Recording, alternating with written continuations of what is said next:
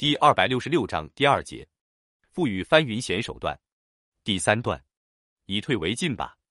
就在宁汉双方各施计谋的同时，控制着北京政府的张作霖抓住国民党内讧的机会，调兵遣将，会同孙传芳军和张宗昌的直鲁联军，沿京汉、津土两线南下，大军直指武汉、南京。宁汉双方顿时都感受到了压力。总理去世刚刚两年，国民党就成了一盘散沙，北伐尚未成功，兄弟就闹起别扭，也太让人揪心了。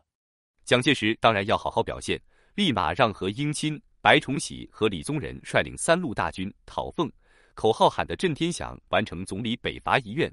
无论如何，北伐军的战斗力不容小觑，很快将直鲁联军击溃，战局稍显有利。蒋介石就开始算计如何对武汉用兵了。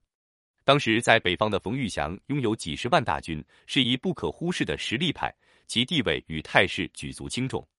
一九二七年六月，蒋介石同冯玉祥举行徐州会议，蒋送给冯二百五十万元军饷，希望冯道向南京。但蒋、冯二人对作战部署存在分歧，蒋介石主张先消灭武汉汪精卫，再打北京张作霖。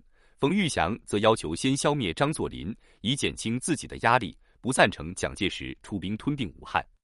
蒋对权力表现得如此猴急，让李宗仁、白崇禧也不满。打仗的总是咱们，掌权却是老蒋，谁都不爽。联合英亲也站在李白一边。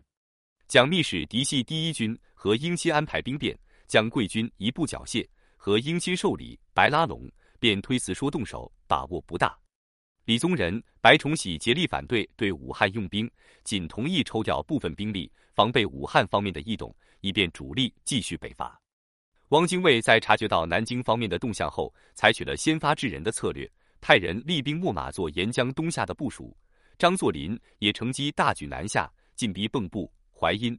孙传芳为报江西之仇，也调集重兵沿着金浦线杀过来。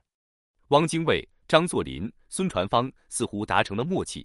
三方成品自行慢慢逼向蒋介石，蒋有些措手不及，赶忙把李宗仁从前线召回，会商防御武汉进攻的计划。李宗仁的回答是：北洋军阀是我们一定要打倒的敌人，武汉方面是兄弟间的义气之争，总有一天会得到解决。放弃一定要打倒的敌人，从事兄弟阋墙之争，恐怕国人不会谅解吧？鉴于南京陷入两面作战的不利形势。李宗仁建议缩短战线，将主力撤回淮河南岸，必要时放弃徐州，待宁汉对立问题解决，再挥师北进。蒋介石仅同意缩短战线，不同意放弃徐州。李宗仁不加理会，将贵军后撤。孙传芳乘机攻占徐州，正好西山会议太一干人手上无兵，与桂系眉来眼去。西山派圈子中本不乏资历元老，桂系乐的弄几个人物来撑场面，双方一拍即合。